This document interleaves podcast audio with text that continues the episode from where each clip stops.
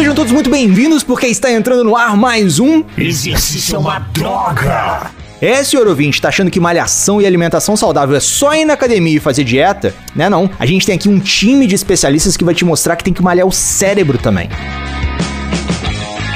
Prendam a respiração porque o cara chegou. Seja muito bem-vindo, Luiz Lima. Pós-doutorado não significa nada. Para de dar carteirada de pós-doutor, por favor. E o cara mais bem-humorado desse time, seja muito bem-vindo, Rafael Rezende. Pão de queijo bom só em Minas. E o cabeça da turma, seja bem-vindo, Thiago Peçanha. Ó, hoje eu não vou pular meu almoço, hein? This production is supported by funding from the Physiological Society. Esse programa foi desenvolvido com o suporte da Physiological Society. E no programa de hoje temos aqui Fabiana Benatti, ela que é professora da Faculdade de Ciências Aplicadas da Unicamp e que fez seu pós-doutorado na Universidade de Copenhague e na Faculdade de Medicina da USP, seu mestrado e doutorado em Ciências pela Escola de Educação Física e Esportes da USP. Seja muito bem-vinda, Fabiana. Para ter uma alimentação mais natural, planejamento alimentar é fundamental. E temos também Bruna Mazzolani, ela que tem graduação em nutrição pela Faculdade de Saúde Pública da USP, aprimoramento em transtornos alimentares pelo Ambulim e é doutoranda pela Faculdade de Medicina da Universidade de São Paulo. Seja muito bem-vinda, Bruna. Sinto informar, mas água com limão é só suco de limão. E temos também Fabiana Ismaira. Ela que tem graduação em nutrição pela Faculdade de Saúde Pública da USP, é doutoranda pela Faculdade de Medicina da Universidade de São Paulo e uma excelente podcaster. Seja muito bem-vinda, Fabi. Comer é muito mais do que ingerir nutriente. E eu sou o Felipe do Carmo, aumente o som porque tem muito conteúdo novo chegando para te mostrar que fazer exercício é uma droga.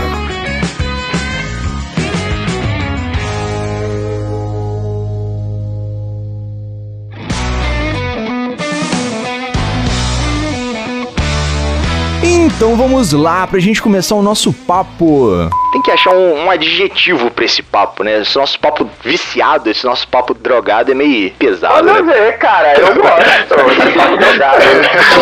E pra gente começar o nosso papo drogado, vamos começar pelo princípio. E a gente falou isso no outro episódio sobre a diferença entre o saber e o fazer. Esse abismo que existe, tanto na atividade física, mas principalmente na alimentação, né? A gente tem tantos mitos e verdades que o brasileiro, ou o Homo sapiens, né, o ser humano que vive no planeta Terra, ele sabe que tem que comer melhor, ele sabe que tem que comer comidas mais frescas, mas eles acabam comendo algumas porcarias, digamos assim. Isso tem acontecido principalmente nos últimos anos, essa evolução, essa mudança na alimentação. Como que. O Thiago fez uma cara que eu fiquei preocupado aqui agora. Não, isso. A cara dele é esquisita, velho, mas normal, esse é o bazar. Fica tranquilo. Ele, fez uma cara assim, tipo, por onde ele tá levando essa pergunta? Tá tudo errado. Eu já até olhei na pauta que eu falei assim, putz, que Não, cara, que isso. Relaxa, velho. O cara não vai te engolir, não, Só- velho. Só porque tá distante. Não agora, na frente das meninas. Só porque tá gravando. Como que vocês, enquanto profissionais e acadêmicas, têm visto essa mudança nos hábitos alimentares? Bom, vamos considerar assim, principalmente do Brasil, né? Mas podendo estender para o mundo. Ao invés de comer comidas frescas, comidas saudáveis, considerando hábitos não só alimentares, né? A influência. Mas como, o que vocês veem dessas mudanças de hábito? Elas vão ficar esperando sempre eu falar do pessoal mais velho, entendeu? Esse assunto é curioso, né? Eu até uma vez eu brinquei porque sempre que eu dou algumas aulas sobre o assunto eu falo que é não existia essa preocupação antigamente. Se você conversar com a sua avó, se vocês ainda tiverem avós, eu espero que vocês tenham, ninguém se preocupava com isso. Isso é uma, uma conversa que eu tenho recorrentemente com a minha mãe, por exemplo, que tem 66 anos agora. Né? É, a gente não se preocupava com isso, a gente comia o que tinha, a gente trabalhava, a gente caminhava, não tinha academia, não tinha nada, e a maior parte da população era magra. né? E aí eu até uma vez brinquei com uma conversa com a Desiree, que eu falei, às vezes eu acho que a nutrição veio para trabalhar o mundo, sabe, assim, de, de brincadeira, porque são, são tantas opiniões, são tantos estudos, são tantas, e as pessoas estão ficando cada vez mais malucas. Isso seria verdade não fosse a indústria de alimentos, né, eu acho. Se e, talvez não fosse a a influência da indústria de alimentos, talvez fosse verdade. A gente não precisaria de cursos de nutrição, porque as pessoas teriam a sua alimentação como elas sempre tiveram, de uma forma mais natural em todos os sentidos, né? Tanto no relacionamento. É, seu relacionamento com a alimentação, com a comida, quanto no, no que você come de fato, né? Agora, o problema que aí também não é necessariamente problema, porque também não fosse a indústria de alimentos, eu não sei se o mundo estaria alimentado hoje, né? Então é, é um assunto muito complexo, né? É, mas a alimentação mudou muito nos, nos, últimos 30 anos, mais ou menos, né? Nos últimos 30, 40 anos nesse sentido, né? Então a indústria de alimentos vem com o objetivo de facilitar a alimentação do mundo, e só que com isso vieram alguns problemas, né? Tem, tem lado bom e ruim aí de tudo, né? Mas o fato é que a indústria trouxe alimentos não, to, não, obviamente que não é tudo ruim, a indústria tem um papel muito importante na alimentação, até mesmo saudável, mas também trouxe um monte de alimentos ultraprocessados, né? Enfim, que a gente deve conversar logo mais adiante sobre isso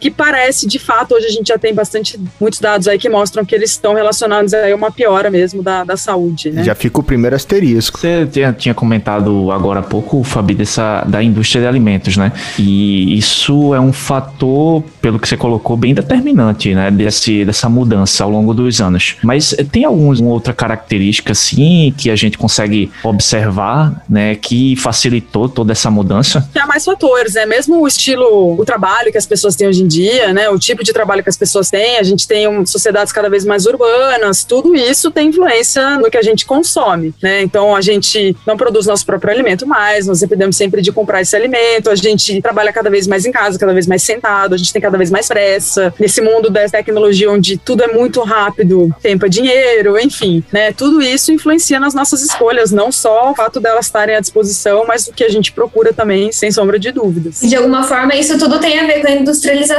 também, né? A gente não está dizendo só da indústria de alimentos aumentando o leque de opções, mas ela em se inserindo aí no mundo de uma forma que muda a dinâmica com que todos nós vivemos, né? Que é o que você estava dizendo aí, a forma como a gente trabalha, que tem também relação com a industrialização, né? De uma forma que isso automatizou muitos processos e o homem acabou mudando até quanto de atividade que ele faz, né? E o quanto de tempo ele precisa gastar para essas atividades no dia a dia, né?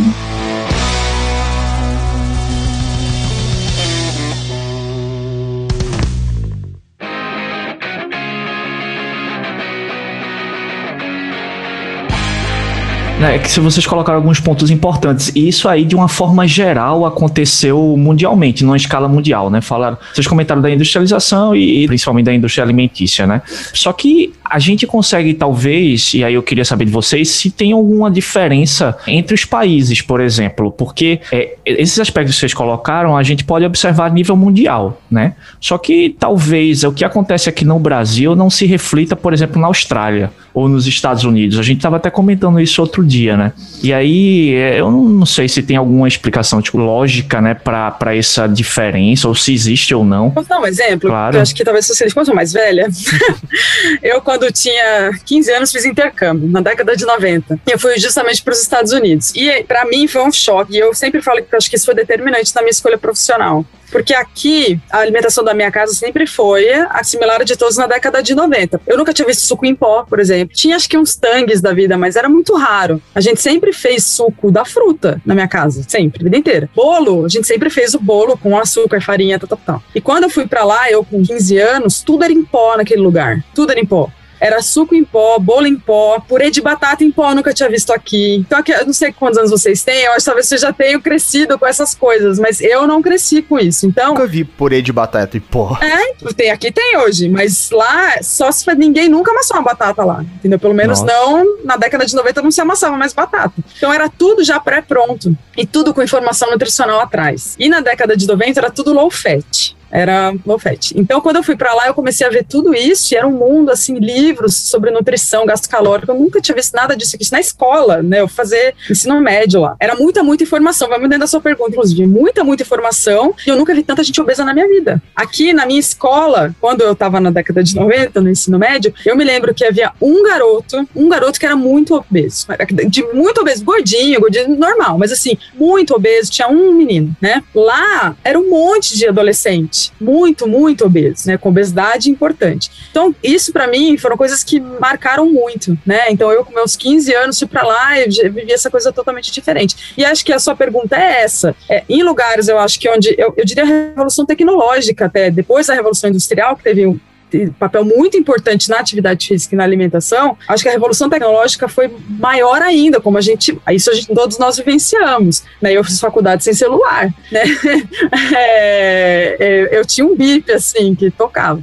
Então, eu fiz ensino médio sem computador, né? A gente fazia trabalho, eu usei a Barça para fazer trabalho. Também. Algo tá mais próximo a mim. Mas é assim, é, a revolução tecnológica foi muito, foi muito importante. E em países que são mais, países mais de primeiro mundo, chegou antes. Na verdade, é só isso, porque hoje em dia, com a, com a globalização, está chegando em todos os lugares. Então, em países como a França, que eram primariamente magros, os adolescentes já estão engordando muito, porque não estão mais se alimentando como seus pais e avós se alimentavam, já estão se alimentando mais como o um mundo mais ocidentalizado, né? Que é o que o Brasil vem se aproximando. Acho eu, né? Imagino eu que essa seja uma das explicações. É, acho que a tradução disso é dizer que sim, está acontecendo de uma forma geral, como a gente estava falando que esses processos aconteceram no mundo como um todo. A diferença foi quando isso aconteceu, né? Que os países mais envolvidos aconteceu isso antes e os menos envolvidos foi acontecendo mais nas últimas décadas, assim, né? Um pouco mais próximo de agora. Mas eu acho que olhando para hoje, no geral, no mundo, a gente tem o mesmo, assim, padrão de questões aí influenciando a alimentação, né? Como um todo. Assim. No padrão americano ainda, não estamos, mas espero que não cheguemos. Só para o senhor ouvinte situar, na hora que a Fabiana e a gente estava falando que a gente utilizou a Barça para poder pesquisar, a Barça é o Google em formato de livros. Se você por acaso aí tá na casa dos 20 anos, 20 e poucos anos, talvez você nunca tenha visto isso, mas é aquela série de livros grandes que deve ter na casa da sua avó, na casa de uma tia mais velha, ou que você viu numa biblioteca, se é que um dia você entrou numa biblioteca, né? Então, assim, Barça é isso, novo conhecer, Barça, enciclopédia, né? Mas até voltando pro assunto agora, porque me lembrou da Barça e me lembrou de um trabalho que eu fiz. Tinha cabelo na época, não tinha barba. Faz tempo, né? Faz tempo, faz tempo. Boa parte da, da, influência da indústria na nossa vida enquanto sociedade vem por conta de um pós-segunda guerra, né? Principalmente porque assim, que o mundo ficou quebrado no sentido financeiro e no sentido estrutural mesmo, né? A Europa destruída e eles não tinham como, não tinham infraestrutura mínima para poder plantar e nem comprar comida. Então começaram a fazer esses pós. Esse trabalho foi um trabalho de marketing que eles inventaram ou começaram a vender bolo em pó. Igual você compra hoje em dia no supermercado, só que você só precisava colocar água você não precisava colocar mais nada. E as donas de casa não gostavam, porque não dava trabalho para fazer. Aí eles adaptaram pra tipo, olha, você só precisa colocar dois ovos e tanto de água. E tipo, foi um boom de venda, de febre e tal, pra poder comer, porque ela se sentiu mais útil naquele cenário, né? Não era só colocar água para fazer um bolo. E isso foi evoluindo pro nosso dia a dia até virar, você precisa, você mal abre um pacote, né, de biscoito hoje, que se aperta ele ali, ele já abre sozinho de alguma forma, vum, já vem cenourinha picada, banana descascada, trouxe essa facilidade pro dia a dia, mas isso é extremamente preocupante para nossa saúde, né? Porque a gente deixa de comer o arroz e feijão e quer ir lá pro fast food comer aquela comida que muitas vezes é mais palatável, porque a galera não não sabe cozinhar. Eu acho que essa questão de cozinhar é uma questão importante. A gente pode até direcionar para Fabi Ismaia, né? Pelo até experiência no curso de gastronomia que me surpreendeu até. Pois Fabi. é.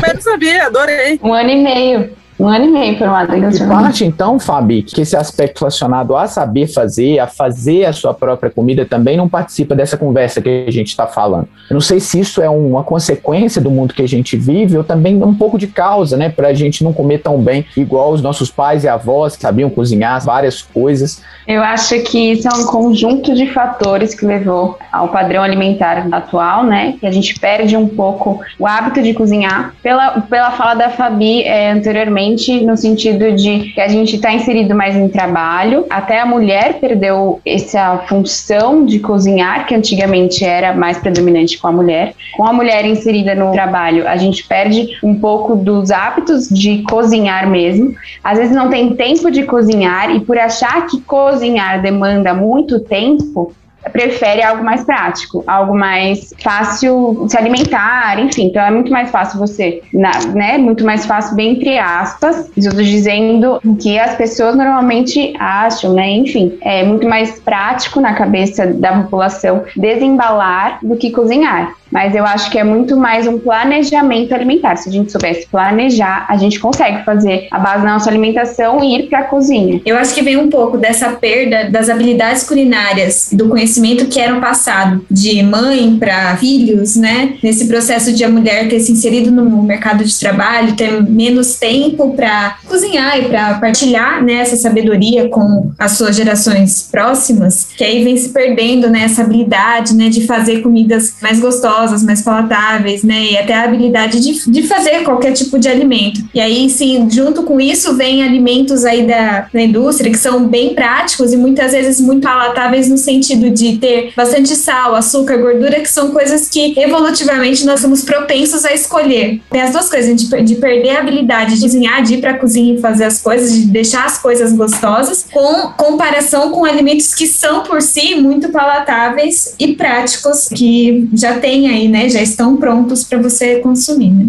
Mas deixa eu aproveitar então. Quando vocês falam que existem essas modificações, isso fica sendo o principal motivo dessa mudança do comportamento alimentar brasileiro ou existem outros motivos para ter essa, essa modificação que vem acontecendo? Acho que é uma boa pergunta. Não sei se a gente tem uma boa resposta para ela, né? Eu acho que é uma série de coisas. Tem até teoria da conspiração com o poder do marketing na indústria de alimentos. Não necessariamente uma teoria da conspiração, mas é um fato, né? Assim, há muitas propagandas e a gente acaba se envolvendo por aquilo. Bom, todas nós somos mulheres que trabalhamos, então assim, Há muitos homens hoje que cozinham, acho que como consequência disso, graças a Deus, né? As coisas vão evoluindo. Ao mesmo tempo que eu morei nos Estados Unidos numa época que me trouxe muito conhecimento, quando eu morei em Copenhague em 2014, eu vi uma sociedade muito mais equalitária em termos de é, o quanto homens e mulheres contribuem com os seus lares. Não estamos nem próximos a isso aqui no Brasil, eu te garanto. E elas lá, as moças, mulheres ainda reclamam. Então, eu estava num laboratório que era de 80% mulheres. Metade estava grávida, metade já tinha filho, porque lá eles fazem pós-graduação mais tarde, e lá pós-graduação é um emprego, então muitas delas é, têm filhos durante pós-graduação, então eu acho que até o brinco que influenciou para eu querer ter filho de, que eu tive depois que eu voltei, né?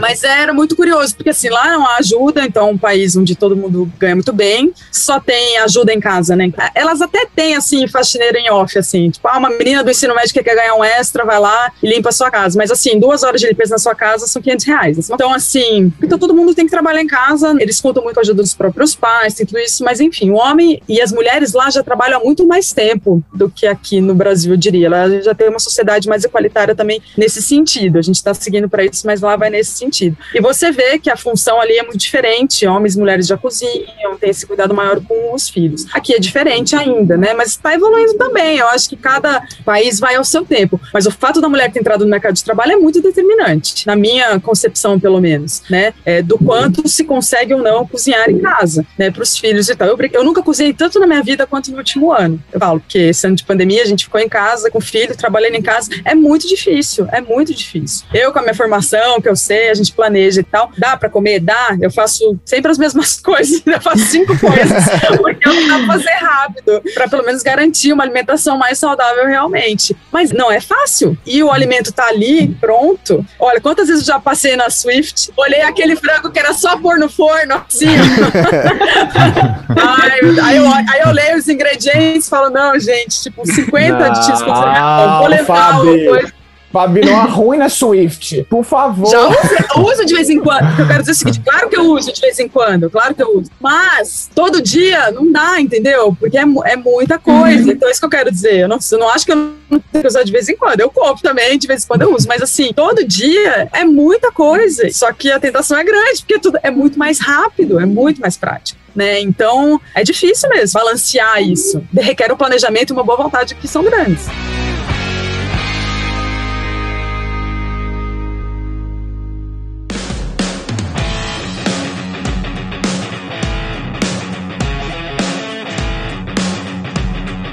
Agora, assim, essa mudança tem acontecido de uns anos pra cá, talvez com mais ênfase, né? E aí, eh, sobre esse aspecto assim, será que os jovens, por exemplo, adolescentes, jovens, não têm sofrido mais com essa, essas modificações mais recentes? Com a mudança da alimentação da população em geral, o adolescente não foge desse padrão. Então, o adolescente também está consumindo muitos alimentos ultraprocessados e que isso vai gerar um impacto na saúde dos adolescentes, enfim. Então, o padrão alimentar desses adolescentes também sofreu uma mudança. Dificilmente a gente encontra adolescentes que vão para a cozinha, vão aprender a fazer um pão, algo que a gente tinha mais familiaridade no passado. E hoje em dia, não. Alimentação desses adolescentes é muito mais de alimentos industrializados. Quero fazer um parênteses aqui de uma experiência. Gente, eu tô me sentindo uma velha, porque eu falo das minhas experiências. Mas, Desculpa a pergunta indiscreta. Você tem quantos Eu tenho anos? 39. Tá falando de velho. Ela é dois Meu anos Deus. mais velha que eu, tá sendo. Eu tô com 33, na minha impedância me dá 60. Eu não confio nesses negócios, somos todos jovens, todos jovens. Fabi tem 39 parece que tem 29. Aí Rafael tem 37 parece que tem 47. 29 também não, você foi muito gentil. O negócio é levar a vida na ousadia e alegria. Eu só queria falar que isso que a Fabiana tá falando, quando a gente fez um projeto em Jaguariúna, que foi de tentar mudar os hábitos alimentares de uma cidade inteira e de atividade física, uma das coisas que mais me surpreendeu foi quando a gente foi fazer visitas às escolas, e lá, por sorte, uma cidade onde a- as escolas públicas são de muito boa qualidade, e acho que das 20 escolas da cidade, duas são particulares, só 18 são públicas, então eles têm um acesso muito bom. Então você vai nas escolas públicas, é merenda escolar, que via de regra é uma ótima merenda, né? Nos últimos anos tem, né, tem sido excelente. Uma das escolas que a gente foi até tinha suco in natura, coisa que é até difícil para as escolas fazerem, porque né, demanda um tempo, enfim. Aí quando a gente foi na escola particular, eu tive um choque. Eu não vou mentir para vocês, porque eu ainda eu tava, eu lembro que eu tava grávida na época, então eu ainda não tinha esse contato muito forte com mães e com crianças e tal, apesar de eu ter sobrinhos, mas quando eu olhei o lanche das crianças na escola particular, eu quase chorei. E aí se você perdeu, acho que eu não lembro se o Bruno tava junto, acho que não, mas o Márcio tava, né? O Márcio aqui, que foi quem gerenciou o projeto. E eu saí de lá, eu lembro que até escrevi um post lá no Sense Informa, na época que eu ainda escrevia post, que eu tinha tempo. E, e porque aquilo me impactou. Então, assim, eu via crianças com fandangos, né, dentro de um Tupperware. Então, assim, uma mãe tem a pachorra, como diz a minha mãe, de colocar um salgadinho dentro de um pote, né? Então, assim, coisas, quase todas as crianças com sucos, é, há sucos bons industrializados, a gente sabe, mas a maioria é como se fosse um refrigerante, né? A maioria não tem nada de, quase nada de fruta ali dentro, muito açúcar, enfim. Muitos com refrigerante, muitos com sucos industrializados, mas o pior pra mim era o que, que as crianças levavam, assim. Uma mãe não põe um queijo no pão pra mandar pra um filho, sabe? Assim, era eu, na minha época, eu levava até ovo cozido pra escola. Eu lembro, a gente levava ovo cozido no, no papel alumínio. Vocês vocês faziam isso, com o lanche dos outros. Eu pedia tudo. Uma mordidinha. Dá uma mordidinha da coxinha aí. Então, assim, com crianças de 6, 7 anos, né? Eles vão sofrer, com certeza, né? E a gente vê isso na prática, índices cada vez maiores de obesidade, e não só obesidade, mas de doenças mesmo, né? Metabólicas nesses adolescentes. Então, é, só um parênteses. E esse padrão, né, de piora da alimentação da juventude parece que tem se intensificado na quarentena, né, ou não? O que vocês têm encontrado nas pesquisas que vocês têm feito lá no- na faculdade de medicina sobre esse assunto? Então, no estudo que a gente conduziu, a gente conduziu com adolescentes que tinham condições crônicas, né? Então, tinha desde doenças reumáticas até doenças inflamatórias intestinal, é, que envolvem o trato gastrointestinal. Então, eram muito adolescentes diversos também. E outros adolescentes que foram os controles, né? Que eram adolescentes saudáveis. E a gente não viu muita diferença, né? Nos hábitos entre essas condições, tanto dos adolescentes com doenças e daqueles sem doenças, né? Eles tinham praticamente os mesmos hábitos. and this Ah, o que mudou mais foi mais em relação aos hábitos mesmo deles, que a gente viu que eles estavam consumindo mais alimentos em frente à televisão e ficando mais tempo de, em tela, né? Relataram reportar mais, ah,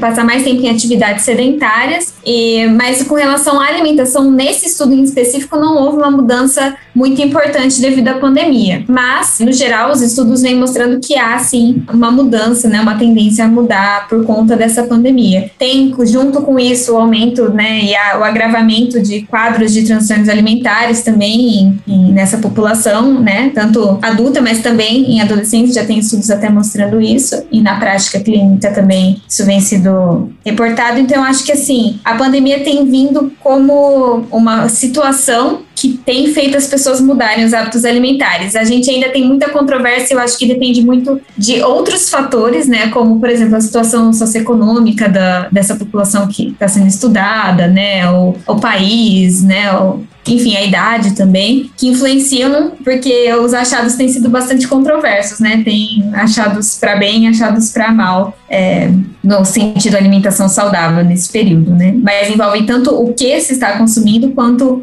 o como está se consumindo, né? O hábito quanto o consumo.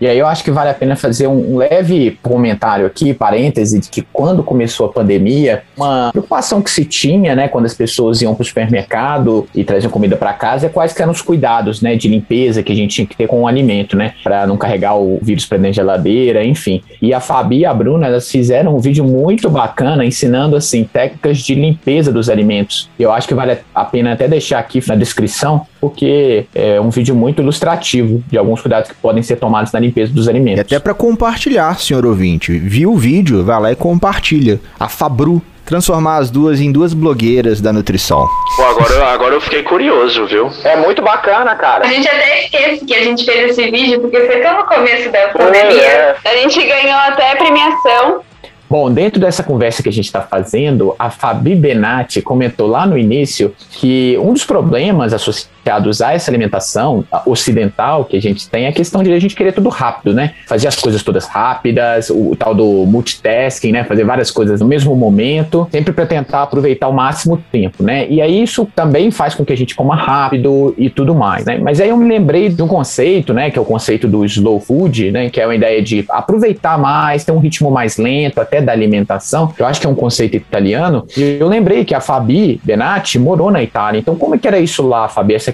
essa relação com o alimento, como que era o hábito do italiano em relação à alimentação? Os italianos são muito, muito magros, mas muito mesmo. Você não vê uma pessoa com uma obesidade importante na rua. E não é que eles são magros, aqui a gente tem muito sobrepeso no Brasil, né? Então você vê um padrão mais de sobrepeso. Lá você nem isso vê. Eu até brinco, né? Você vai na Itália, o conceito de vantagens metabólicas de dieta cetogênica meio que cai por terra, né? Porque assim, eles comem realmente muito macarrão, é, é, comem muito pão e tomam muito vinho, comem muito queijo. E o lance é porção, sempre falei isso desde o início né? Assim, isso para mim sempre foi uma coisa muito clara, tanto quando você olha para a dieta francesa, que é uma dieta muito rica em gordura, por exemplo, né? Muito creme de leite, também muito pão, muito queijo, e você olha para a dieta italiana bastante rica em carboidratos, e assim, o lance lá da Itália, é que quando você faz uma refeição tipo de domingo, a gente ia na casa do René, você come separado mesmo. Serve o primeiro prato, que ou é um risoto ou é uma sopa, mas uma sopa assim, um brodo que eles fazem com massa, né, com capelete e tal.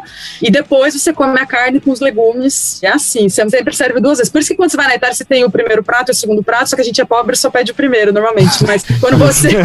o prato com carne é muito caro, mas quando você vai na casa das pessoas, eles comumente fazem isso mesmo. Claro, quando você tá num dia de festa, num domingo, a tendência é que as pessoas comam mais, mas no dia a dia, as porções são de fato pequenas. E isso é o que faz toda a diferença, né? Eles comem de tudo mesmo, tem uma alimentação bastante bacana, e eles são muito cuidadosos com a alimentação. Acho que isso que o Thiago quer dizer, o movimento Slow Food surgiu lá, né, justamente, porque eles são muito cuidadosos com a própria alimentação, eles, eles valorizam bastante a cultura rural local, né? Então eles falam que eles vão em campanha, né? Na parte mais rural e compram seus alimentos dos produtores locais e algo que, aliás, o nosso guia incentiva, né? E fazem o seu próprio alimento, né? E eles têm um cuidado muito grande e são bem assim, é, por exemplo, você colocar leite no café é um pecado mortal, você cortar pizza é um pecado mortal, você tem umas coisas. Colocar ketchup na pizza. Ketchup. Não, ketchup é pensado, né? Ketchup é pecado mortal até aqui em São Paulo. Aqui, é, eu, é. eu vou falar aqui também. Eu boto, pode me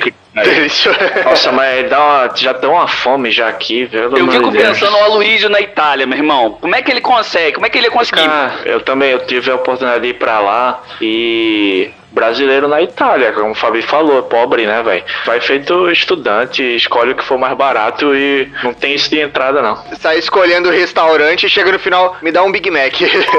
Eu já ouvi que Starbucks não entra na Itália, justamente porque que é meio que um afronta, né? E eles são, Thiago, eu acho que até cabe na resposta, assim, porque quando a gente chegou lá, não tem Uber, não tem. As pessoas não gostam de tecnologia. Eu não sei como eles fizeram na pandemia, eu acho que eles devem ter dado um salto ali, porque eles, tudo era por ligação. Eu queria falar com as pessoas por WhatsApp, porque eu não sei falar italiano direito, e eu queria resolver as coisas por WhatsApp. Aí eles, só um pouquinho que eu já te ligo. Aí eu, ah! aí eu, eu é tudo por telefone. Eles são muito anti-tecnologia. E, eu fui, e a gente foi para o norte, onde teoricamente é onde eles estão mais avançados. Então, assim, imagina como é no sul. É, eu acho que tudo faz parte, né? Muito dentro dessas respostas que a gente deu. Assim, são pessoas que não gostam da tecnologia, tudo por telefone, tudo no tete a tete, tudo no quem eu indico, eu indico, eu levo e tal. E a alimentação vai nesse sentido.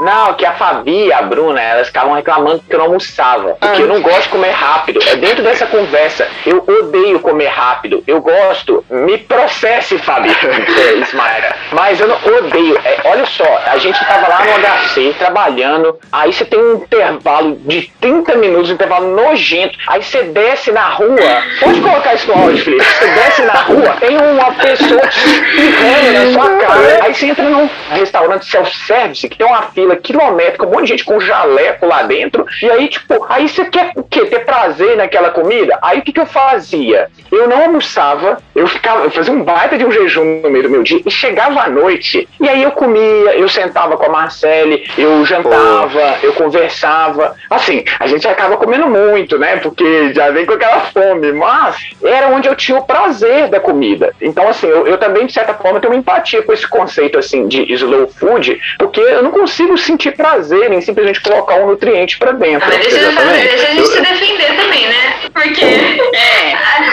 Defenda esse Bruno. Não, eu ia falar que a gente ficava. Não é que a gente ficava brava com ele porque ele não almoçava, mas é mais no sentido de que ficar todo esse tempo sem comer é ruim até pro comportamento da noite, que você até falou, né? Que às vezes acaba comendo demais. Então, claro que a gente tente sempre buscar o prazer em comer e tentar comer de forma devagar, aproveitar os alimentos, mas no meio do dia, obviamente que você ficou com fome em algum desse período e o ideal é que a gente te- respeite esse sinal da fome, né? De colocar algo pra dentro pra você ter nutriente pra passar e pra fazer os trabalhos do dia, né? Era mais nesse sentido, né? De não ficar tanto tempo em jejum, né? Que não é também o ideal, né? E também porque a gente gostava de irritar o Thiago. né? Não, tudo bem, irritar o Thiago é bem legal, mas eu vou defender o Thiago. É que a gente é mineiro, a gente é mineiro. O mineiro, ele não sabe fazer Tem essa também. O Thiago é super defensor de Minas. E aí ele critica São Paulo, paulista. Por quê? Então vai pra Minas. Vai estudar em Minas. Fica criticando nosso pão de queijo. Não, nosso não, não, não. de Isso não é pão de queijo, É não. ruim. Isso é pão de biscoito queijo de São Paulo polvilho é sabor ruim. queijo. Vamos falar a verdade. Aqui a gente trabalha com a realidade. Pão de queijo de São Paulo é ruim. É ruim. Você vai comer, as pessoas Cuidado. ficam te apressando. É tipo aquele. Vai te mandar embora. Então, embora eu quero que você me convença, então, Thiago. Por favor, me dê pão de queijo de Minas, doce de leite de Minas. Eu tô aceitando. Que aí eu posso provar e ter uma opinião. Extremamente grata, Minas. Aí, ó. Tá vendo? Comida mineira é boa demais. Tá louco, é muito bom, velho. É bom mesmo. Ô, Thiago, mas rapidinho, na, na Inglaterra não era assim? Porque em Copenhague as pessoas comiam muito rápido no almoço, é, é uma refeição, tipo, de passagem, assim, elas almoçam qualquer coisa. Muita gente comia na frente do computador, inclusive, que eu sempre achava uma coisa meio... Porque à noite, quando eles chegam em casa, eles é, a principal refeição é o jantar, diferente do Brasil, né? Que a gente tem uma cultura de que a principal refeição é o almoço. E aí eu acho que é por isso que a gente fica nessa sofrência, né? De você- a gente tem o almoço como a principal refeição e quer fazer daquilo um momento agradável, difícil por causa do trabalho, os europeus resolveram esse problema. Eles comem sanduíche no almoço, meio que, né? E aí fazem uma refeição maior à noite. Talvez aí a solução pra sua vida, Thiago. Come um sanduichinho assim, e aí à noite você. Mas não fica sem comer nada. É, é- era assim mesmo. Foi justamente depois que eu voltei da primeira vez que eu fui que eu adotei essa filosofia aí. E era um pouco assim, assim, a brincadeira, né, de não comer nada. Eu tentava assim comer alguma coisinha é, na- no meio do dia e, e deixar pra noite realmente a, a maior refeição, né? E aí, ó, às vezes eu brincava. Mas, gente, eu, eu tô comendo as mesmas coisas. Eu só mudei a ordem da minha alimentação. É, mas é, tudo aqui é brincadeira, né? As meninas sempre é só pra tirar um sarro mesmo.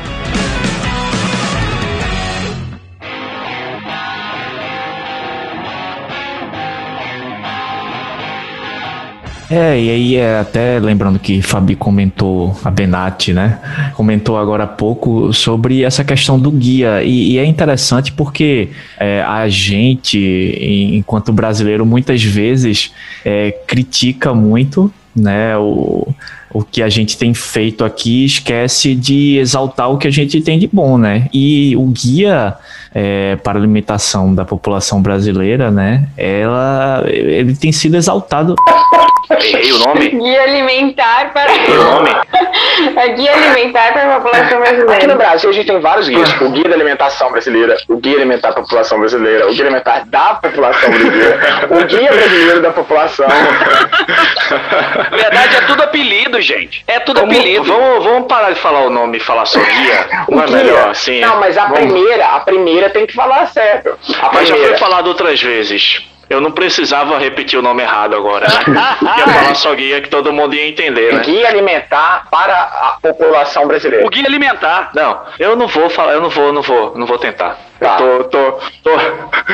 Alguém, ah, ele direcionou pra, pra Fabi Benatti, aí Fabi, se você puder falar. Eu vou, eu vou fazer o guia e aí você fala, Fabi, certinho, tá bom? Que eu não quero, eu quero passar vergonha de novo, tá bom, pessoal? O cara tem dois pós-doc, 18 páginas no currículo E é lá, você não burro. consegue... E é burro. Ou, ou seja, o que- querido ouvinte, pós-doutorado não significa nada. Esse pós-doutorado não significa nada. Significa Isso nada. poderia ser uma entrada até do programa, porque Eu vou falar isso hoje. Eu quero falar, deixa eu falar isso hoje. Fala isso hoje. Por favor. É, é, é meu sonho. Bom, eu sei lá, também Faz já esqueci da pergunta, cara. pergunta, sei lá o que que tava É o falando. guia. Você tá, você Ó, tá vamos lá, vou, vou repetir, vou começar. E finge que eu não perguntei nada, tá? Corta isso tudo aí, por favor. Mas você não Faz tua perguntou mágica, mesmo. Felipe. É, não perguntei. Bom, eu queria voltar a falar agora que Fabi Benatti estava comentando do guia, né? E, e a gente tem uma mania, às vezes, feia aqui no Brasil de só criticar o que a gente tem feito. Mas a gente tem muitas coisas boas, né? Inclusive na ciência, né? A gente tem publicado coisas bastante interessantes. A gente já comentou isso aqui em outros episódios, né? E o guia é uma, é uma coisa bastante interessante pra gente e ele é bem exaltado, inclusive fora daqui. Eu tava até vendo outro dia é, uma matéria na TV canadense sobre o guia daqui do Brasil, né? Então, ele é muito legal. Eu acho que vale a pena a gente voltar a falar dele, né? o guia, guia alimentar para a população brasileira, ele teve, ele teve a sua primeira versão, é, que foi publicada para consulta de nutricionistas do país todo em 2014. E aí eu, eu tenho certeza que eu sou velha, porque eu só tô contando história aqui, e aí a gente sabe que tá ficando velho quando a gente conta história. Mas quando eu, justamente quando eu estava em Copenhague, saiu a primeira versão, e eu morro de vergonha de dizer que eu soube do guia pelos dinamarqueses. Porque assim que saiu a primeira, a primeira versão para consulta, várias pessoas do laboratório vieram me falar porque saiu no jornal dinamarquês um guia diferente, um guia inovador e tal. E eu com aquela cara de paisagem, ah, aham, claro, fui lá logo no seu, senhor Google e fui descobrir o que estava acontecendo. E aí eu que eu fui conhecer, na verdade, o guia é, nesse momento. E ele foi muito, muito exaltado no mundo inteiro. E até hoje é, acho que mais do que aqui. Justamente por ter essas características muito diferentes. É um guia não centrado em nutrientes e centrado em alimentos, né? Porque o que a gente come é comida, né? O que a gente come é alimento, não é nutriente. Então, a gente, ainda mais nós que viemos meio que da nutrição esportiva, a gente sempre fica muito centrado em nutrientes. Se você já conversou com um atleta, ele não fala que ele come pão, ele fala que ele come carboidrato. Aí eu como carboidrato, eu como proteína, eu como. E, e eu dou duas disciplinas muito distintas na graduação, eu dou nutrição esportiva, depois eu falo sobre aconselhamento nutricional e tal, educação alimentar e nutricional, e eu brinco que são coisas não são totalmente diferentes, porque você tem uma intersecção, mas a gente fala tanto de nutriente e, e esquece que que a pessoa come alimento. Eu sempre puxo para esse lado na nutrição esportiva, mas quando a gente fala da, da população, que a gente come é comida. Então, quando você tem um guia que é centrado em macronutrientes, ninguém sabe o que faz. Mesmo a pirâmide, né, que era o que existia anteriormente, aquele monte de porção embaixo, ninguém sabe o que colocar no prato, né? Você vê pão aqui, as coisas muito separadas, e, e são guias muito difíceis de serem, na verdade, seguidos e passíveis também de crítica, no sentido de que a gente, como que você coloca aquilo, né? Como que você de fato informa as pessoas do que seria o mais ideal, né, para a saúde. Porque eu não vou falar o que é certo e errado, porque certo e errado não existe, né? Mas assim, o que seria mais ideal no, na alimentação como um todo, é, para que as pessoas sejam mais saudáveis. E o guia veio nesse sentido, né, de trazer recomendações de alimentos e não de nutrientes. que o guia ele dá autonomia para a população. Então ela, a- o guia ele permite com que as pessoas escolham um alimento, saibam o que está consumindo, diferente do guia passado que falava mais de nutriente. Então acho que esse é uma grande vantagem, uma grande inovação desse novo guia alimentar. E agora falando um pouquinho das categorias, o guia ele divide em quatro categorias, né? Três categorias principais. Então a primeira categoria, categoria são os alimentos in natura e minimamente processados. São os alimentos que são obtidos diretamente da natureza ou que passaram por algum processamento mínimo mesmo. Então, uma fruta, uma verdura, um legumes, o arroz e o feijão que passaram por algum processo de limpeza, algo bem mínimo mesmo, né? Por isso que é minimamente processado. A, a segunda categoria são os ingredientes culinários, né? Então, esses sal, açúcar, óleo, que ele fala que a gente tem que usar de forma moderada.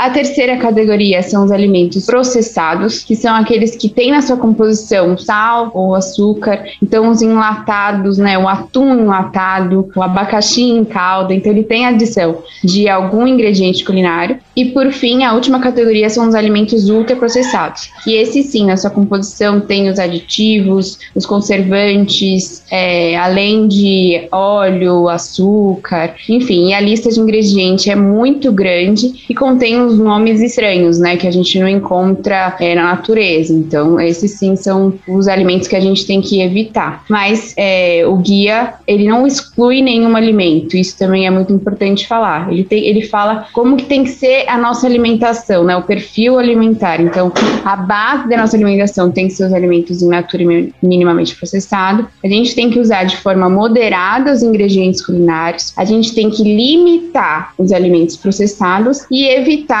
os ultraprocessados. Mas reforçando, ele não exclui nenhum alimento. Quando a gente fala sobre essas recomendações do guia, talvez isso mude com o tempo, né? Mas para a gente saber se um alimento é ultraprocessado ou não, não adianta você olhar na tabela em si, você precisa olhar nos ingredientes, que muitas vezes tem uma letrinha assim que você precisa de uma lupa para ler o que está escrito. Né? Porque a tabela nutricional ela traz carboidrato, proteína, gorduras, açúcar, sódio, né? Muito, aliás, de acordo com as recomendações antigas que a gente tinha. Os ingredientes que mostram pra gente se aquilo ali um alimento minimamente processado, processado ou ultraprocessado. Né? Então você precisa ler os ingredientes. Lembrando que os ingredientes, quando você lê é, a ordem dos ingredientes, eles vêm em ordem decrescente do, de, do quanto tem proporcionalmente naquele alimento. Né? Então o primeiro ingrediente é o que tem maior quantidade, em ordem decrescente, né? Do, do que vem na sequência. Tá? Então essa é uma forma de saber se é um alimento ultraprocessado ou não, é ler os ingredientes mesmo, né? Que ficam normalmente embaixo da tabela nutricional ou em outro lugar. Você, precisa caçar ali onde que tá o alimento. Na, na parte dobrada, assim, da embalagem, às vezes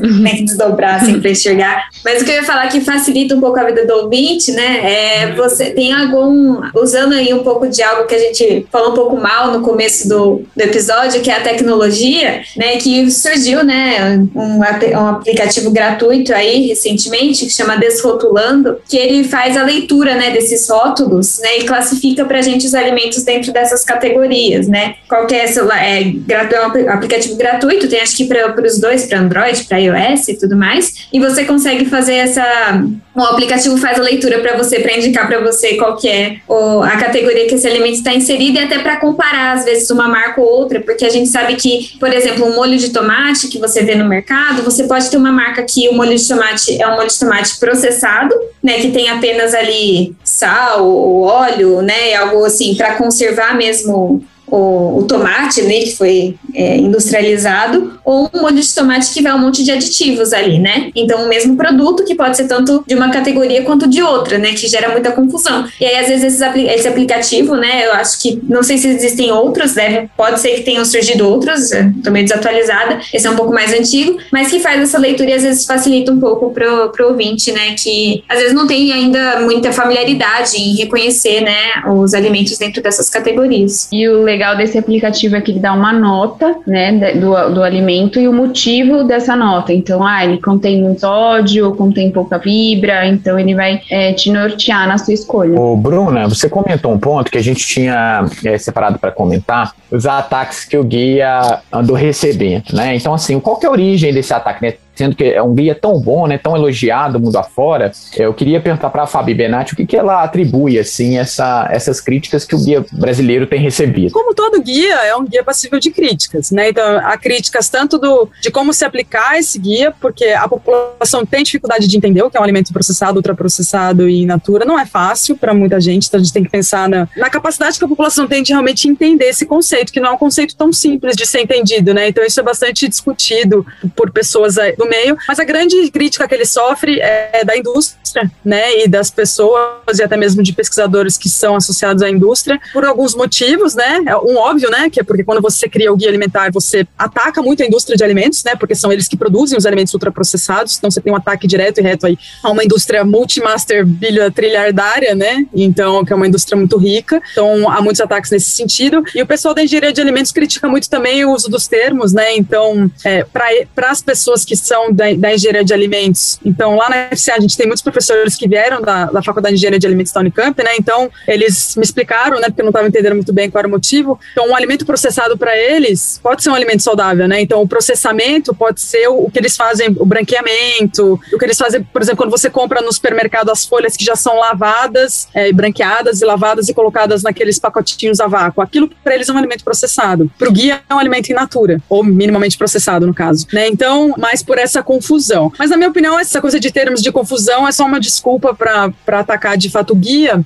porque eles falam que, na verdade, na verdade, o ponto deles não está totalmente errado, né? Existe uma certa convergência aí na, na situação. Ninguém falou que não se pode comer alimento ultraprocessado, né? Fato é de que o guia, ele diz, como bem disse a, a Fabi, que é, a gente deve evitar ou limitar o consumo desses alimentos. Todos nós consumimos alimentos ultraprocessados, né? Então, eles fazem parte da nossa alimentação. Mas a gente deveria, pelo menos, limitar ou evitar o consumo desses alimentos, não consumir, né? Então, não é que é um ataque direto à indústria nesse sentido. A indústria vai continuar ali, os alimentos vão estar ali, né? É só para a gente minimizar o impacto que esses alimentos têm na saúde é, do brasileiro, enfim, como um todo. E eu acho que fala muito também da relação dos ingredientes, né? De lista de ingredientes, porque a gente fala que um alimento é ultraprocessado quando ele tem muitos ingredientes na sua composição. Mas a depender quando você lê uma lista de ingredientes, se é naquela lista só tiver alimentos em natura e minimamente processados, ele acaba que sendo não alimento ultraprocessado, né? Ele se torna ultraprocessado quando tem ali ingredientes que não são encontrados no dia a dia, que não foram utilizados apenas para a função de conservar aquele alimento, mas sim para dar um mais palatabilidade, e é isso, né, o cor, né? Isso sim tem sido mais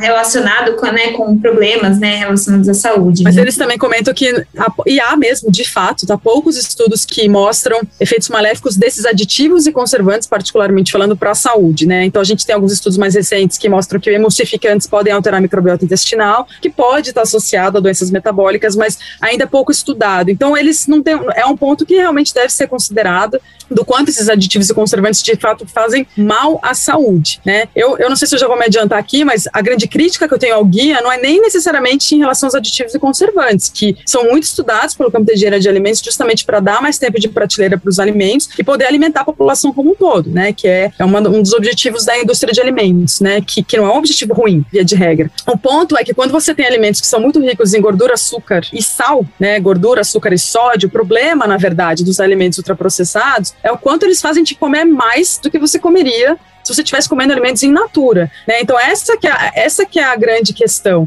né? Não é necessariamente porque você vai comer, ah, eu nem sei falar o nome daqueles aditivos e conservantes lá, né? De potássio, não sei o que, blá blá blá, né? O, o, talvez o grande problema, né, o que tem se mostrado de fato é que as pessoas comem muito mais. Então, você come muito mais caloria num alimento ultraprocessado do que se você estivesse comendo mais alimentos in natura. E essa combinação de sódio, gordura e açúcar, acho que uma das meninas falou no início, é uma combinação que faz com que o alimento tenha um hiper sabor, que a gente chama, que faz com que a gente coma muito. É o famoso é impossível comer um só. Gostinho de quero mais, né? Isso, exatamente. E essa que é a grande questão.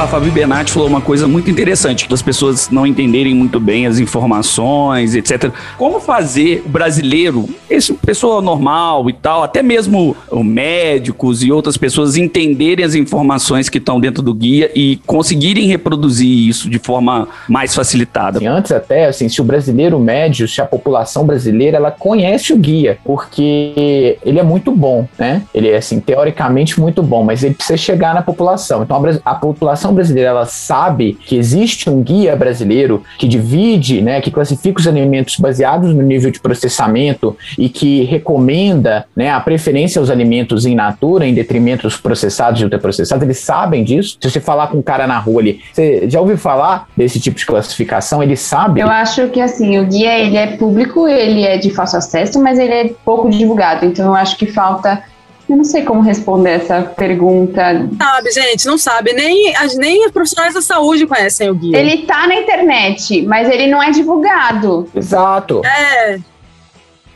É, tipo, saiu no diário oficial e tá lá. Tipo, ninguém lê o diário É, oficial. sabe. É, se digitar no Google, Ah. é fácil. É fácil, só podia digitar no Google, exatamente. Só que eu acho que o ponto é que a gente, o guia, ele, ele não foi de forma inteligente divulgado em plataformas muito utilizadas hoje. Então, assim, você vê o Instagram, é, por exemplo, que as pessoas estão usando muito hoje em dia, Facebook, redes sociais, não teve algo assim muito divulgado sobre o guia nessas plataformas que são por onde as pessoas recebem a informação hoje. As pessoas não recebem informação da, da televisão ou, enfim, de outras coisas que antigamente é, era utilizado como meio de divulgação. Né? Eu acho que os meios de divulgações mais é, importantes de hoje em dia não tratam sobre o guia e é por isso que não chega na população. Não né? chega via médicos, não chega via profissional da saúde, que é teoricamente é, quem deveria difundir esse guia. Eu lembro que na época que ele foi criado, houve. te- Tem um vídeo, existe um vídeo, acho que no YouTube, que é o vídeo dos 10 passos, para tentar deixar de forma mais prática os 10 passos é, do guia, mas as pessoas de fato não conhecem. Toda vez que a gente fala sobre o guia no Ciência Informa, eu leio alguém, olha que legal, não conhecia, olha que legal, não conhecia, olha que legal. Só que a nossa nosso range, né, nossa, enfim, nosso alcance é pequeno, né? Então teria que ter sido uma coisa feita em, por meio de campanha. Sabe o que eu acho que aconteceu sinceramente? O guia foi feito pela gestão passada, quando muitos professores da Faculdade de Saúde Pública, aliás, estavam no Ministério da Saúde. Depois houve essa troca de governo e eu não sei se havia um planejamento de campanha, enfim, de conscientização, mas eu acho que ele nunca aconteceu de forma muito importante. E isso provavelmente comprometeu realmente o conhecimento sobre o guia como um todo. É, eu mesmo não tinha conhecimento do guia até bem pouco tempo atrás, um ano atrás mais ou menos, quando alguém veio comentar comigo, nem lembro quem. Por isso que assim, quando eu perguntei falei do médico também, porque normalmente quem tem o contato com o paciente a priori né? Às vezes é o médico que vai te indicar para uma nutricionista ou vai te indicar para um professor para saber se esse cara, essa pessoa, esse profissional tem essa informação na mão e pelo visto não tem, né? Também. É, eu não sei se eu vou estar sendo muito de teoria da conspiração aqui também, Estamos. É, mas eu acho que tem muito também de- do guia ele ser algo muito assim real, né? Ele fala sobre recomendações reais, né? Sobre o que seria ideal, mas nada assim radical ou coisas que são muito difundidas hoje em dia, né? De que existe uma solução mágica, milagrosa, de que existe uma regra para todo mundo igual, de que funciona para todo mundo, que é o que eu acho que a maioria, até de profissionais da saúde, ainda busca, sabe? Para passar para pacientes ou para a população, né? De que existe alguma, alguma regra, alguma solução mágica para melhorar a alimentação, né? Que na verdade o guia não traz, né? O guia traz recomendações mais gerais, né? E mais reais sobre o que é uma alimentação saudável, né? E nada muito restrito, muito certeiro, né? Ah, é isso, é apenas isso. Acho que até por isso que ah, muitos profissionais até da área da saúde acabam que não divulgando muito, sabe? A gente fala do ponto de vista um pouco mais elitista também, porque é a nossa realidade, né? Mas é, lá em Jaguariúna também, quando a gente foi fazer, isso é uma coisa até que acho que o Thiago falou, a informação está muito longe do que se tem que fazer. Quando a gente foi para Jaguariúna tentar mudar os hábitos da população, no início a gente foi mudando o que a gente ia fazer, porque não adiantava nada você colocar pôster, você colocar. Você podia fazer o que você quisesse lá, você só educar a população não adianta. Então, eu lembro que o Márcio, na época, falava: Meu Deus, nada funciona. Né? Eu achei que ia chegar aqui todo mundo ia começar a caminhar. Falei, mas não é assim, né? Não, não é assim. Se, se só a informação funcionasse, a gente não teria mais problemas, né? Teoricamente, a informação ela tá aí. Aí uma das coisas que a gente fez foi treinar os agentes de saúde, né? Das dos postos de saúde, tem- existem os agentes de saúde que, que não são necessariamente profissionais, é, nutricionista tal, mas são os agentes de saúde que são os que vão na casa das pessoas, né? Então a gente fez um treinamento com eles para que eles fossem na casa das pessoas levar também essa informação, porque assim, é, é um- o Brasil, né, e como muitos países do mundo, você tem de tudo. Você tem gente que se informa no Instagram, você tem gente que tem o celular ali, mas não, não segue uma blogueira fitness, porque a pessoa não tem nem dinheiro para comprar nada, né? Mas mesmo nas populações mais pobres, o consumo de ultraprocessados é muito grande, porque são alimentos que vêm sendo cada é, ficando mais baratos, né? Então você tem bastante caloria num pacotinho ali. É fácil de comprar, é fácil de levar, enfim, uma, uma- uma- um pacote de bolacha, ele é barato, é o quê? Dois reais, três reais. Não, bolacha não, biscoito. Eu sou de São Paulo, amor, aí eu falo bolacha. Vamos entrar nessa briga de novo, cara. Filho, que eu falo biscoito. Minha mãe é carioca, então a vida inteira eu, brigo em casa. E, enfim, é, é isso. Então é, é muito complexo, né? Mas quando a gente fez pergunta para as pessoas, para a população, quando a gente fez uma oficina lá em Jaguariúna, ninguém tinha ideia do que era processado, ultraprocessado. E a gente vai fazer uma pesquisa agora com os médicos do HC para perguntar se eles conhecem o guia alimentar e, e eu tenho certeza que a gente vai ver com um percentual muito grande de pessoas que não conhecem, né? Até foi engraçado porque a gente fez as perguntas e falou, ó, se você não conhece o guia, pare por aqui, porque não adianta continuar as respostas. Aí as médicas falaram, mas gente, então as pessoas vão responder duas perguntas do seu questionário, porque eu tenho certeza que do HC, HC USP, onde nós estamos inseridos, tá? É, elas têm certeza que os médicos dali não vão conhecer o guia. Então você imagine é, por aí afora.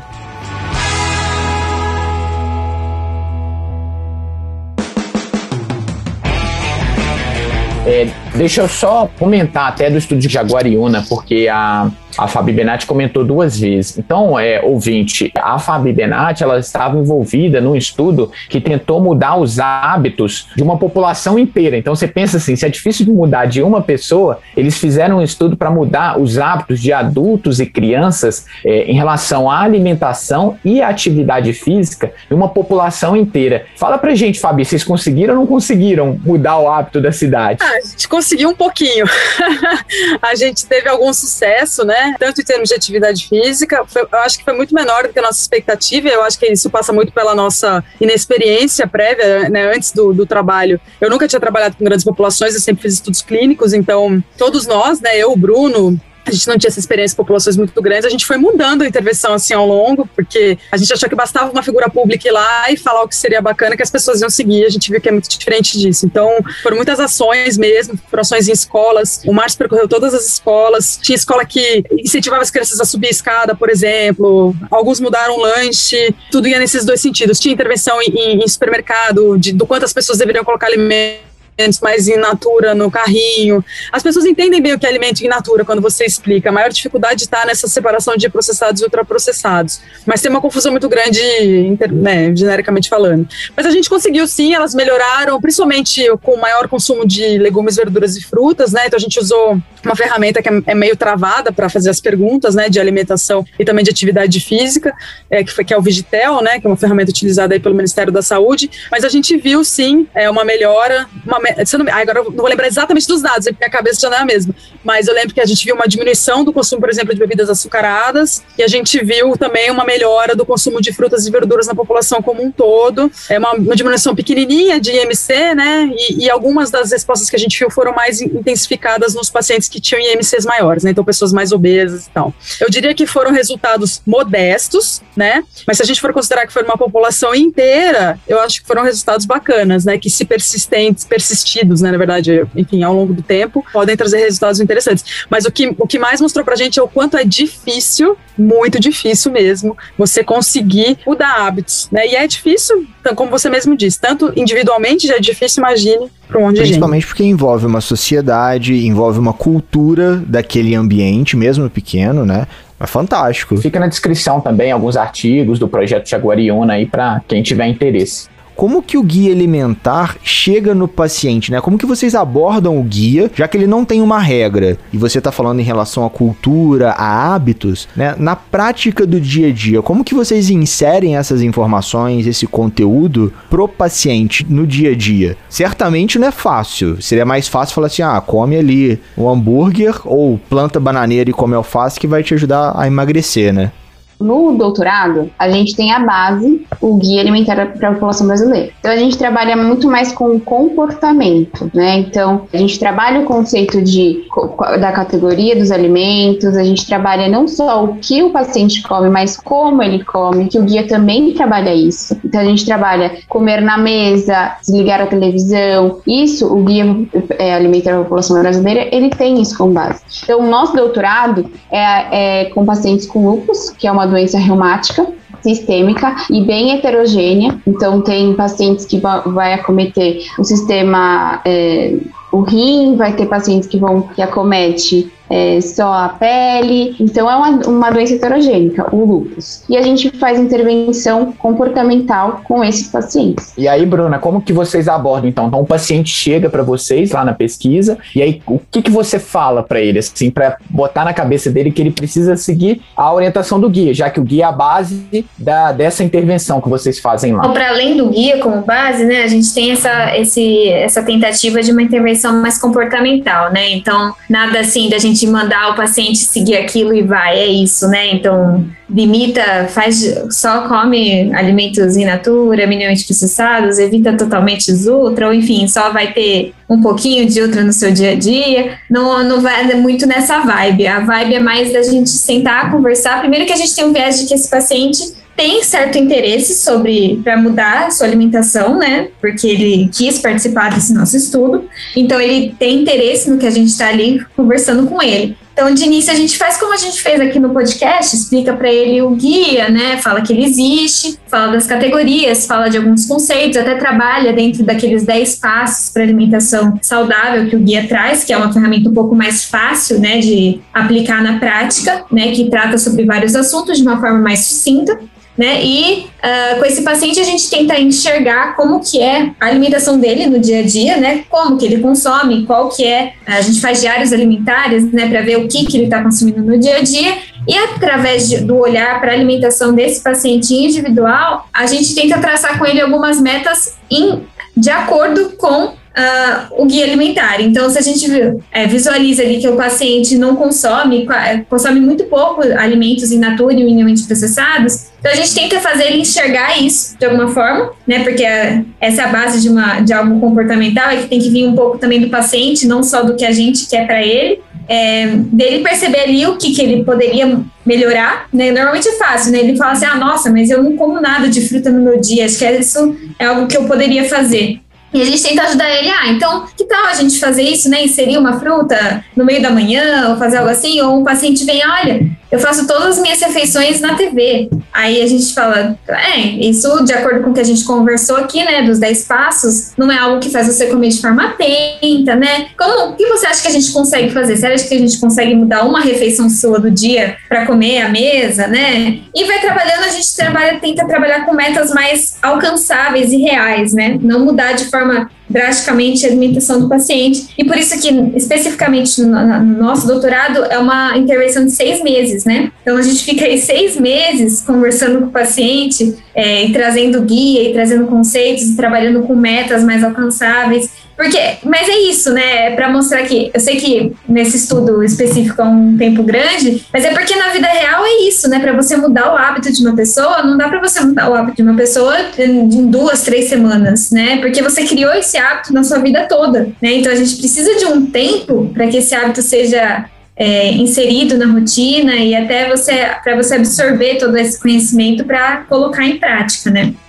É importante reforçar que tem que são metas individualizadas, são metas palpáveis e é um processo. Então não é nada radical tem que ser assim a mudança de um hábito, né? Uma das dificuldades do guia é a preparação de alimentos, né? Que foi o que a gente discutiu lá no começo. Uma das coisas que é muito discutida, eu não atendo já há 300 anos, né? Porque eu já sou professora há muito tempo, mas uma das coisas que é sempre discutida nesse tipo de abordagem é o planejamento, né? Então, se você não se planejar, é muito difícil você conseguir ter uma alimentação prioritariamente in natura. Então, às vezes, tirar uma manhã para cozinhar, usar os métodos de congelamento que as meninas vão mostrar aí no vídeo, né? De você conseguir preparar mais alimentos e deixar congelado, deixar guardado para o momento que você tenha pressa, você não vai ter tempo de cozinhar. Então você precisa mais ou menos planejar o seu dia. Então, esse, esse método de atendimento, né, que as meninas estão fazendo, que é o aconselhamento nutricional, né, não é uma consulta padrão que você dá na, uma folha na mão da pessoa falando que ela tem que comer. É, você tem que olhar para o dia dela e ver como que você vai planejar. Então, você ajuda nisso, né? Você ajuda nas idas ao supermercado, quando que vai, como que vai, o que, que vai comprar, é tudo isso, né, que envolve. Então, é, é complexo mesmo, não é simples, né? Por isso que é muitas vezes é difícil fazer uma pessoa melhorar melhorar muito a alimentação da Natura por uma, uma questão de tempo e, e, e, hábito mesmo. Então, isso precisa ser envolvido normalmente. É, isso tudo faz parte, né? O que eu falei, não é só o guia, ele é uma base, é, assim, de informações, né? De quais o conhece, qual o conhecimento que a gente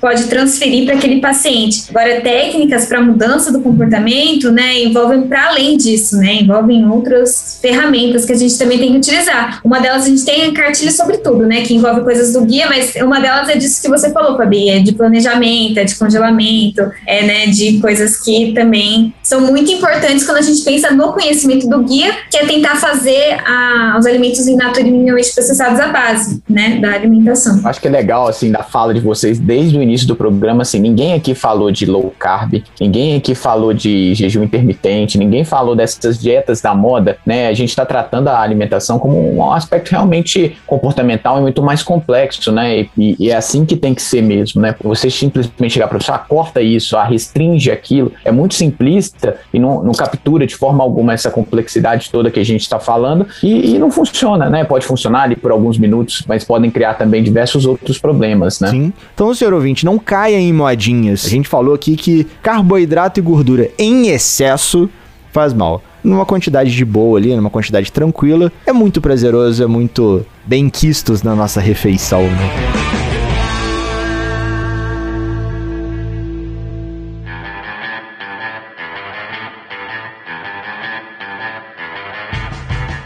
E chegamos naquela parte que o senhor ouvinte gosta. Naquela parte que a gente levanta tanto destaque na mídia, um destaque positivo nessa ampla mídia que tem aí, que tem um monte de mentira, a gente vai trazer uma verdade, mas também a gente vai trazer aquele prêmio abacaxi, aquela fake news da atualidade aqui, que incomodou os nossos cientistas, se é que eu posso dizer assim, né? Os nossos casters. Luísio, que, que você trouxe de destaque da mídia para o nosso episódio? Pois é, Felipe. Hoje a gente tem uma reportagem que saiu lá no site Terra, né, comentando da importância da beterraba, a beterraba como uma parceira para atividades de longa duração. Inclusive essa reportagem é bem recente, comentando da importância né, da beterraba para maratona, por exemplo, né, para auxiliar até atletas né, nesse sentido. E ela tem uma explicação bem lógica, assim. Né, a beterraba ela é um concentra muito nitrato, né? Nitrato, para quem não sabe, é uma substância que quando ela está no corpo, ela pode se transformar em óxido nítrico, né? Que vai ajudar ali na vasodilatação, né? Ao, ou a dilatação dos vasos sanguíneos para ajudar a levar nutrientes para a musculatura que está sendo trabalhada. Aí eles comentam um estudo bem interessante lá da Universidade de Milão, que foi realizado em corredores, né, que consumiram um suplemento rico em nitrato proveniente da beterraba e tiveram uma melhora significativa da performance. Né? Então, esse é o destaque da mídia de hoje. Felipe? Bom, a gente tem pouquíssimos suplementos alimentares que realmente têm um efeito ergogênico, né? Que é de melhora do desempenho. O nitrato é um deles, né? Que você bem, bem comentou. E por que, que a gente fala de beterraba? Porque a beterraba é um, um alimento que tem bastante nitrato. Sabendo disso, alguns estudos começaram a ser feitos. Então, primeiro tinha que se descobrir se você desse uma certa quantidade de nitrato para a pessoa, se ela ia ter esse efeito de vasodilatação, de diminuição de pressão. E esse efeito ele existe de fato, né? E em, em modo gerais, o que acontece é que quando a pessoa ela consome esse nitrato e você tem esse aumento lá do, do óxido nítrico, depois que você consome nitrato, você diminui essa quantidade de oxigênio consumida. Então você tem um potencial de melhora de desempenho em função disso, tá? Então você fica mais econômico, né? Então você tem uma melhora de economia de movimento. Na verdade, a explicação geral para o efeito ergogênico do nitrato é essa, tá? É, dito isso, vários estudos começaram a ser feitos, tá? Que de fato parecem mostrar um efeito ergogênico dentro do padrão de efeitos ergogênicos dos suplementos alimentares, aqueles 2%, 3%, né? De potencial de melhora melhora de desempenho. E o que se tem hoje de evidência bem estabelecida é que isso pode levar a essa melhora de desempenho nesse, né, nessa quantidade aí de 2, 3%, em, em, atividades até uma hora de duração, é o que se tem de melhor evidência, tá? Atividades aeróbias, né, de exercício aeróbio, né, é de 45 minutos, até de intensidade elevada, mas, né, de mais longa duração, 45 minutos a uma hora de duração. Agora, um, um porém tem que ser feito, né, então basta eu comer a beterraba? Então não, né, porque a quantidade de nitrato que você tem que consumir, ela é razoavelmente elevada. Então, já com, né, com é, de olho nisso, a indústria, acho que foi até o americano, se não me engano, não sei dizer direito, já criaram um, um, um suquinho que eles chamam de beat up, acho, não lembro direito, que é um suquinho de beterraba adicionado de nitrato. Né? Então, normalmente o que se usa nesses estudos é um, é um, é um suplemento industrializado tá? Onde se sabe exatamente a quantidade de nitrato que tem ali. E normalmente um suco de beterraba adicionado de nitrato para chegar numa quantidade X versus um placebo, que é o mesmo suquinho de beterraba sem nenhum nitrato, né? Assim que eles fazem esses estudos. O problema da gente simplesmente falar, ah, então vamos sair tomando aí suco de beterraba, é que várias coisas interferem no quanto de nitrato tem na beterraba. Então, o próprio solo onde a beterraba é criada, então a gente não sabe dizer exatamente o quanto tem de nitrato em diferentes beterrabas, né? Por isso que se for para você é, pres é, prescrever ou indicar isso para um atleta, o ideal é que você prescreva o suquinho industrializado, porque a gente já tem doses consideradas adequadas é, para ter esse efeito ergogênico, né? Então, é, ah, existe potencial para melhora de desempenho em, em, modalidades mais prolongadas, como a maratona, por exemplo, e as modalidades de ultra endurance, mas o que a gente tem de evidência mesmo hoje é, é de, em exercícios de mais curta duração, aí até uma hora. Mas é uma coisa muito estudada ainda, acho que a literatura ainda vai mudando ao longo do tempo. Excelente, senhor ouvinte. Então não saia tomando suco de beterraba à torta direita aí, achando que você vai ter litros e litros de nitrato líquido, né? sair fugindo e correndo. Por falar em fugir, a gente sempre foge das famosas fake news, né? Não compartilhem fake news, não saia mandando nos grupos de WhatsApp sem verificar o que que é. Então, o que, que o Thiago aí trouxe de, de fake news pra gente, Thiagão?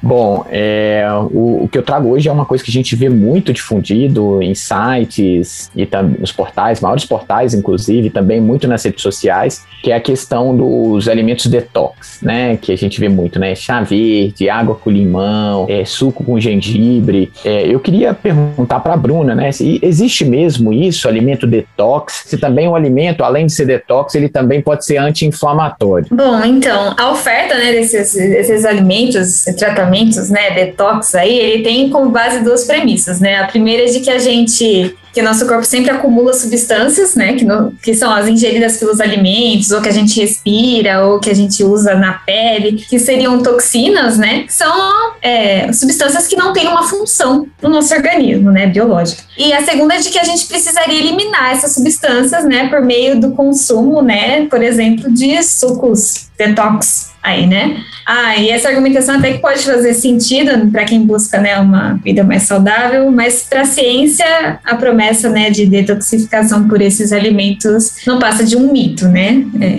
então a desejada dieta equilibrada ela pode até ser perdida, né? Aí a alimentação é saudável quando se busca apenas, né, alimentos detox aí para para limpar o corpo, né?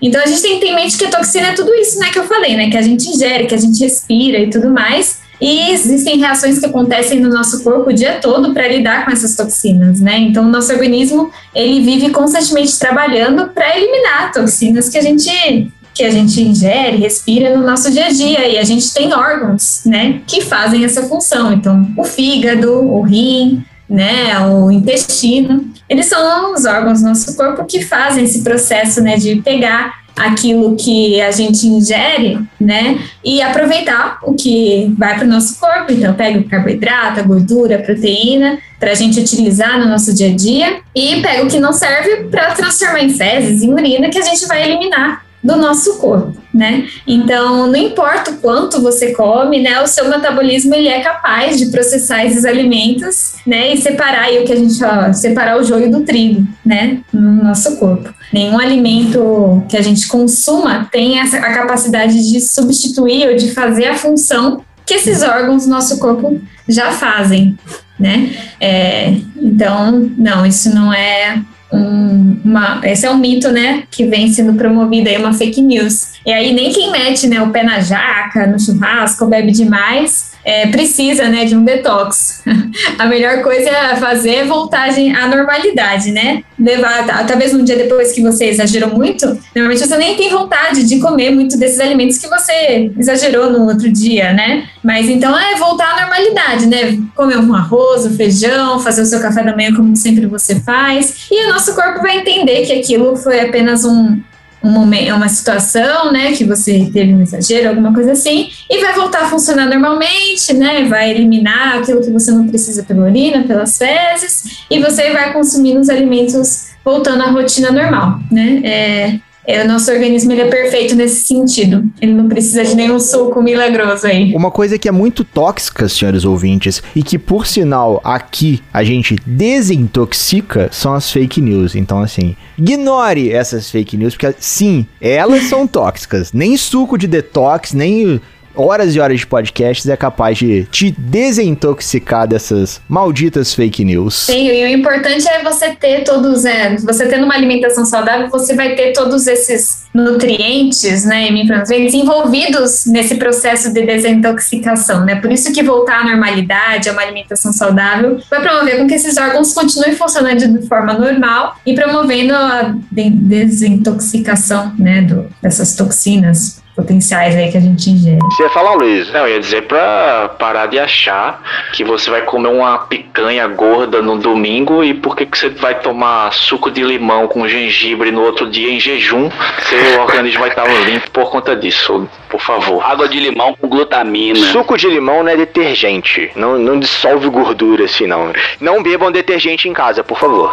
Ô, Fábio Benatti, e os alimentos anti-inflamatórios existem? Excelente pergunta, eu diria, de novo, né, para a gente não, não ter uma excelente resposta, né? A gente sabe que existem alguns nutrientes com potencial é, anti-inflamatório, então muito se fala sobre o ômega 3 e alguns outros compostos bioativos, flavonoides, é muito nessa mistura de terem ação antioxidante e ação anti-inflamatória, mas o problema é que assim, um nutriente isoladamente, ele dificilmente vai ter um efeito muito proeminente. O próprio ômega 3, né, quando você olha para estudos mais recentes, mesmo em efeitos cardiovasculares e tal, já tem sido bastante questionado, né? Então, e claro que para você ter um efeito dele importante, você precisa suplementar em quantidades maiores, enfim, né, foge um pouco da alimentação como um todo. Existe um índice de inflamação, né, um índice inflamatório é, que vem sendo estudado nos últimos anos. A gente discutiu no grupo esses dias, né, com as meninas e, e com o Bruno. É, saiu até uma publicação recente com o índice inflamatório da dieta em, em artrite reumatoide, né? Eu, eu, na sequência, conversei com uma professora que trabalha comigo e elas, por exemplo, tentaram trabalhar com esse índice e elas tiveram. Porque um cara criou esse índice, né? E, e parece que ninguém consegue replicar muito bem esse índice.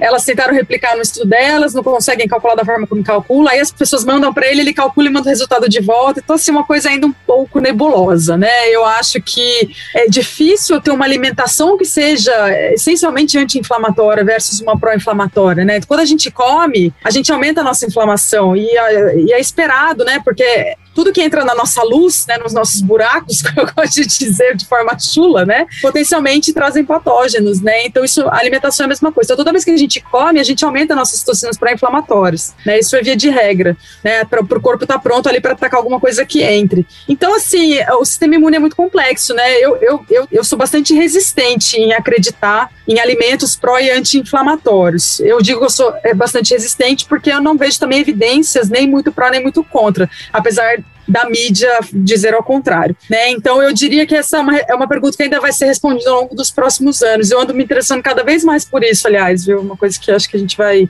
podia estudar cada vez mais mesmo. Né? Para mim hoje é um mito, né? Mas quem sabe daqui a uns anos a ciência é assim, né?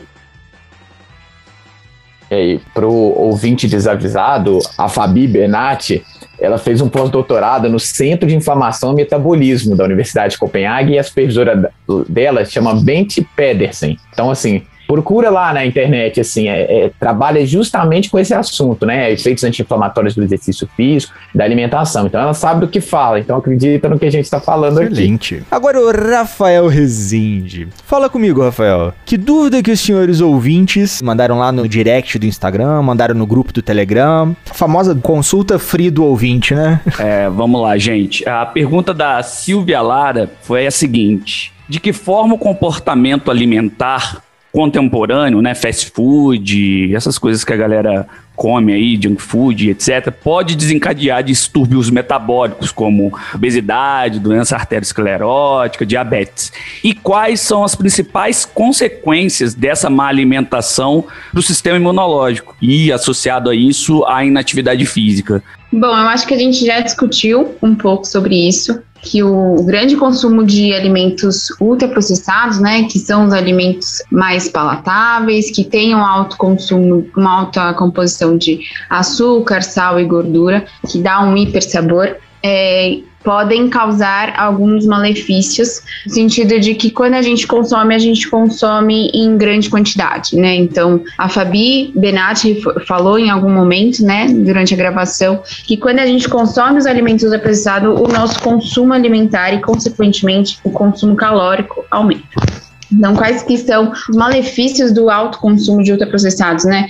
Esses alimentos, eles contêm grande quantidade de calorias, de açúcar, e podem vir a ocasionar um quadro de obesidade, diabetes, isso sendo consumido em grande quantidade e numa grande frequência, tá? Então, isso auxilia nesse quadro.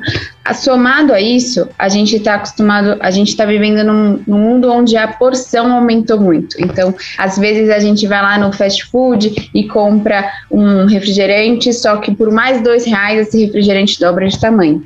E a gente costuma pagar dois reais para comer mais. Então, com esse aumento de porção, a gente acaba consumindo mais, enfim. Então, é uma bola de neve, uma coisa gera outra, né?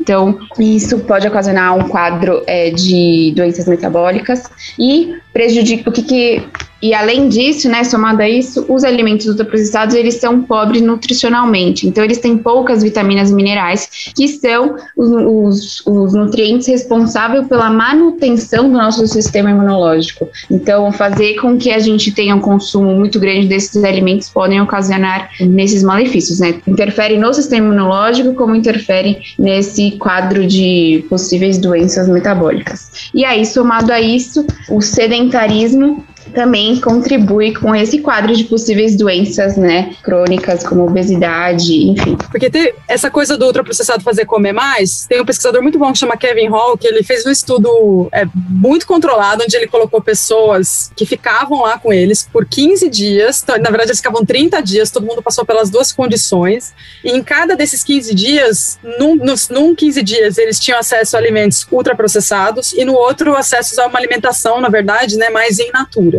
E as pessoas podiam comer espontaneamente, o quanto elas quisessem, o que elas quisessem. É, essa oferta de alimentos ela era pareada em termos de macronutrientes e de açúcar é, e sódio, se eu não me engano, também. Tá? Então as pessoas simplesmente comiam à vontade. E aí o que aconteceu é que quando elas tinham, ficavam 15 dias comendo à vontade esses alimentos ultraprocessados, em comparação aos 15 dias que elas comiam alimentos in natura, elas comiam 500 calorias a mais espontaneamente por dia quando elas comiam essa alimentação rica em alimentos ultraprocessados, né, que vai exatamente ao encontro do que a gente tinha falado, né? Então, de que quando você come mais alimentos ultraprocessados, um dos grandes problemas é que você come mais, né? E elas tiveram também um aumento de peso que foi coerente, né, com esse aumento dessas 500 calorias que eles comiam por dia. É muita caloria, 500 calorias é muita coisa, são 8 quilômetros percorridos aí por dia, tá? Então, é, é, é, é muita caloria a mais, é um Big Mac a mais aí por dia. Então, senhores ouvintes, acredito que conhecimento, detox de informações erradas foi o que não faltou no episódio de hoje. Fique ativo, saia da cadeirinha aí, busque conhecimentos, busque melhorar a sua alimentação, melhorar os seus hábitos, melhorar o seu conhecimento através do podcast, através de artigos científicos, buscando aí referências no assunto para poder ingerir boas informações, novos conhecimentos e bons alimentos no seu dia a dia, beleza?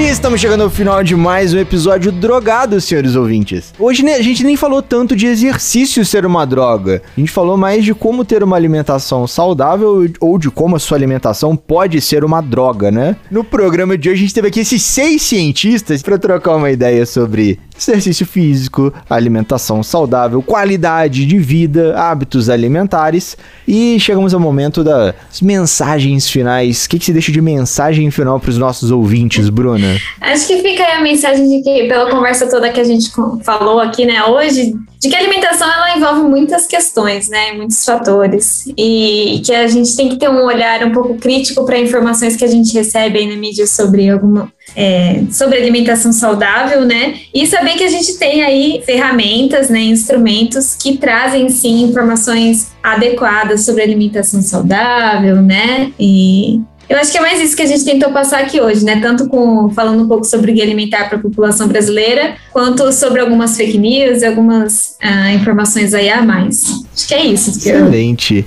E você, Fabiana Benatti, o que você deixa de ensinamentos pro nosso ouvinte? Mais ensinamentos, né?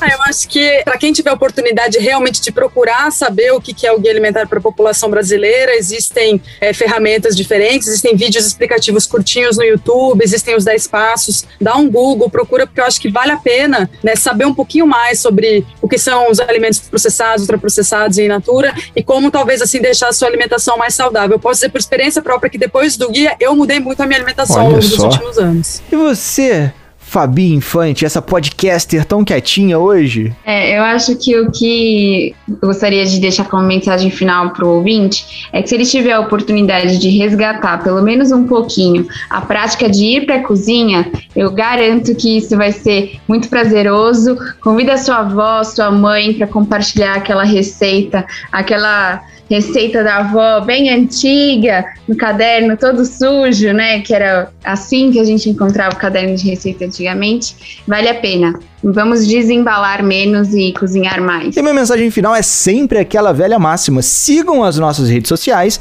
arroba Ciclo de Fisiologia, curtam e compartilhem todos os nossos episódios, senhores ouvintes. Muitos novos estão vindo. Então se você tem aquela tia, aquele tio, aquele amigo que ainda não conhece o universo dos podcasts não sabe onde escutar, manda o link das plataformas de podcast. Spotify, Deezer, Apple Podcast, Cashbox ou outro agregador da sua preferência. E lembre-se sempre, fazer exercício é uma droga!